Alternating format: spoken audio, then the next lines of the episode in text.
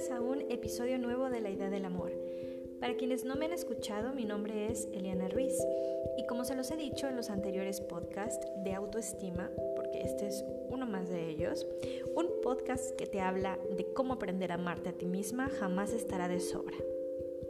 Yo sé que en algún momento tal vez has escuchado que tus amigos, tus conocidos, te dicen que le pongas empeño en amarte más, que pongas empeño en tu autoestima, como si fuera tan sencillo, como si fuera tomarte dos pastillas de esas de amor propio que vemos chistosamente en Facebook y pues no. A veces estamos tan cansadas de caer en lo mismo todo el tiempo, en no saber por dónde empezar. Y primero te preguntaría y te haría esta pregunta del millón. ¿Realmente estás dispuesta?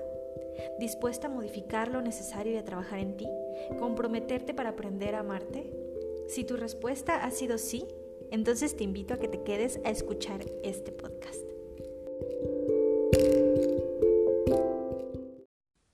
Bueno chicas, ahora sí comenzamos con este podcast. Te voy a dar 10 puntos importantes, 10 formas que pienso yo son esenciales para que puedas amarte un poco más.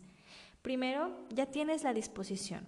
Ya estás iniciando este compromiso contigo misma y esto requiere firmeza. ¿Qué quiere decir?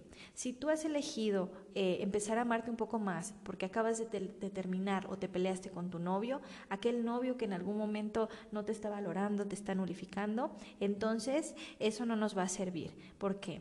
Porque en el momento en el que él regrese y te vuelva a hablar bonito o endulzar el oído, como solemos decirlo, se te va a olvidar que quieres amarte un poco más y vamos a empezar a tener un ciclo, va, a ser algo cíclico esta parte en donde se convierte en una relación tóxica tal vez eh, la definición tóxica no vaya muy acorde con lo que nosotros utilizamos en, en psicología para identificar a una relación que puede ser dependiente, codependiente, ansiosa, etc. Pero se entiende. Entonces, ¿por dónde tenemos que empezar? Por querer hacerlo realmente, que el deseo de amarte sea genuino. Si esto es de esta forma, vamos a empezar con el punto número uno. Identifica Identifica cómo te percibes, cuál es el valor que te estás dando en estos momentos. Que no te dé pena. Vas a trabajar poco a poco en ello. Y es importante saber en dónde te encuentras para que posteriormente sea más fácil reconocerte. Punto número dos. Ubica tus recursos positivos y los que te causan conflicto. ¿Por qué? Porque te vas a, te vas a aferrar, te vas a agarrar y vas a, vas a potencializar los recursos positivos, pero también vas a empezar a modificar aquellos que te causan conflicto, como encontrando positividad en ellos. Punto número 3. Conócete. No se trata de saber cuál es tu helado favorito o tu color favorito. Conocerte implica el punto anterior, conocer lo que te vulnera y hacerlo una fortaleza. ¿Cómo? ¿Cómo lo podemos utilizar a nuestro favor?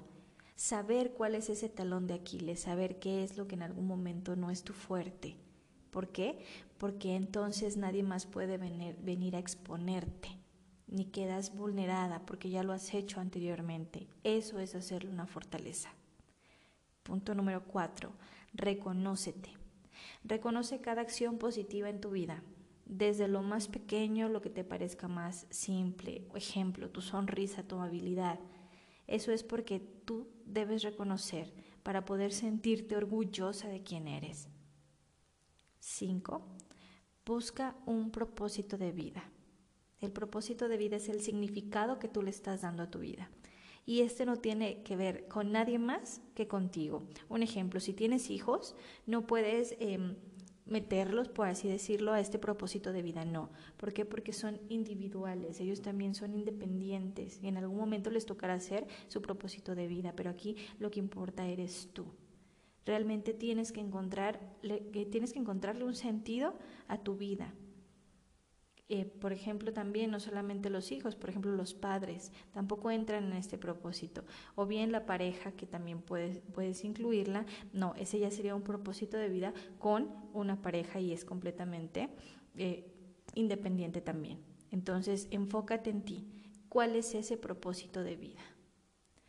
6. Busca una actividad que te guste y te motive. Algo que te haga moverte literalmente. De donde te encuentras en estos momentos y atesórala.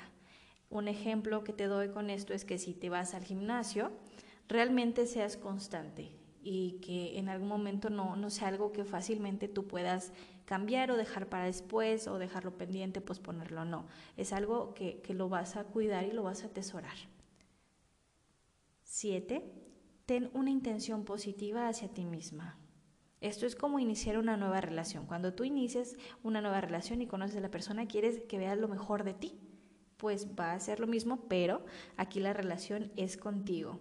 Y tienes que tratar de ser lo más chévere, lo más buena onda, flexible, comprensiva, cariñosa, pero hacia ti. Siempre ten esa intención positiva presente. Punto 8. Sé agradable para ti. Arréglate. Sé gentil contigo. Procúrate física y emocionalmente. 9. Deja de competir. 100% y en todo sentido, deja de ver lo que hace el otro, lo bien o lo mal que le va al otro, lo que tiene y lo que tú no tienes. Deja de compararte, no es una competencia. Tu atención debe de centrarse en lo que sí tienes y agradecerlo. Y punto número 10. Abraza tu realidad.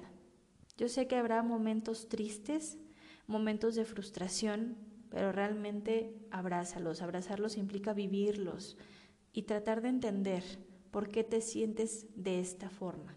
Cuando tú entiendes algo y lo aceptas, puedes continuar. Te voy a dar un punto extra que también creo que es muy conveniente que puedas contemplar para empezar a amarte.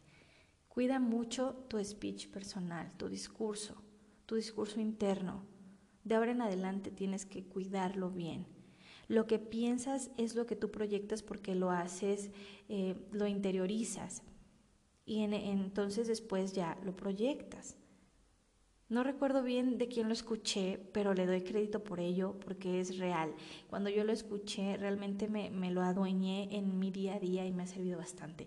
Tú eres lo que ves, lo que piensas, lo que escuchas y lo que dices. Así que ten mucho cuidado con lo que sale de tu boca, porque es lo que tú estás pensando, es lo que tienes dentro de ti.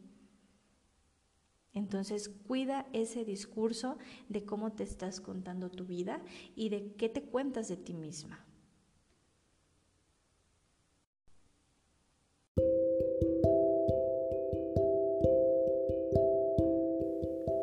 Quiero que sepas que la intención tal vez no va ligada a un acto de fe.